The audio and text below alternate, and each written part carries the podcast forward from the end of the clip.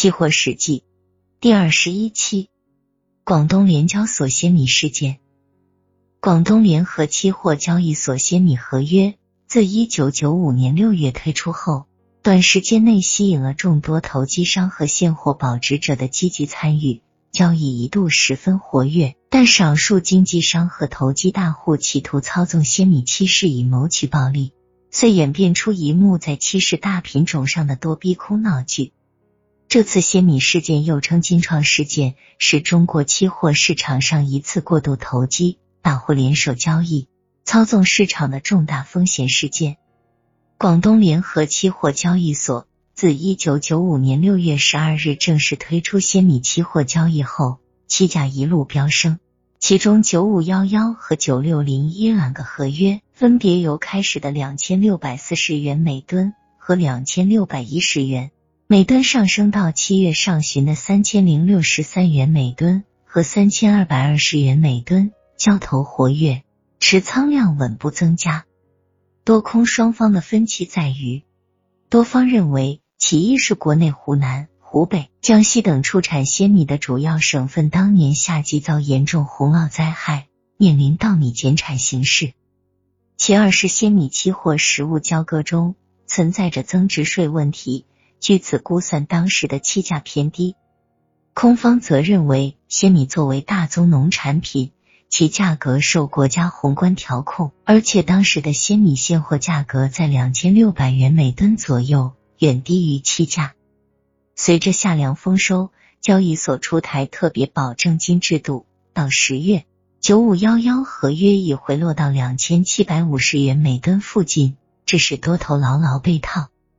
十月中旬，以广东金创期货经纪有限公司为主的多头，联合广东省南方金融服务总公司基金部、中国有色金属材料总公司、上海大陆期货经纪公司等会员，大举进驻广联鲜米期市，利用交易所宣布本地注册仓单仅两百多张的利多消息，强行拉抬鲜米九七幺幺合约，开始逼空。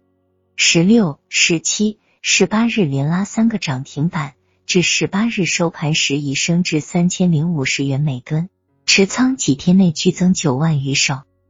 此时空方开始反击，并得到了鲜米现货保值商的积极响应。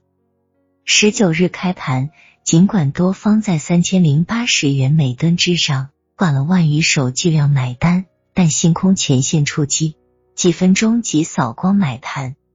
随后多头倾全力反扑，行情出现巨幅震荡。由于部分多头获利平仓，多方力量减弱。当日九五幺幺合约收低于两千九百一十元每吨，共计成交二十四万八千四百一十六手，持仓量仍高达二十二万手以上。收盘后，广东联合期货交易所对多方三家违规会员作出处罚决定，由此。行情逆转直下，九五幺幺合约连续跌停。交易所于十月二十四日对鲜米合约进行协议平仓，释放了部分风险。十一月二十日，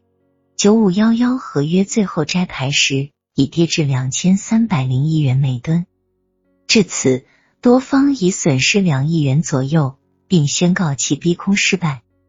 十一月三日，中国证监会吊销了。广东金创期货经纪有限公司的期货经纪业务许可证事件发生以后，中国证监会于十月二十四日向各地期货监管部门和期货交易所发出通知，要求进一步控制期货市场风险，严厉打击操纵市场行为，并做出了几条对整个市场有较大影响的决定：一、各期货交易所必须严格控制持仓总量。二、禁止 T 加零结算。三、除套期保值头寸外，不得利用仓单抵押代为支付交易保证金。四、除证监会批准的经纪公司外，其他机构不得从事二级代理。五、对监管不力、不能有效防范操纵行为，并造成恶劣影响的交易所，将责令其停业整顿，直至取消其试点资格。通知发出后。市场上各方反应强烈，大家达成的共识是：通知为期市上那些为一时利益驱动，企图联手操纵市场、铤而走险的玩火者敲响了警钟。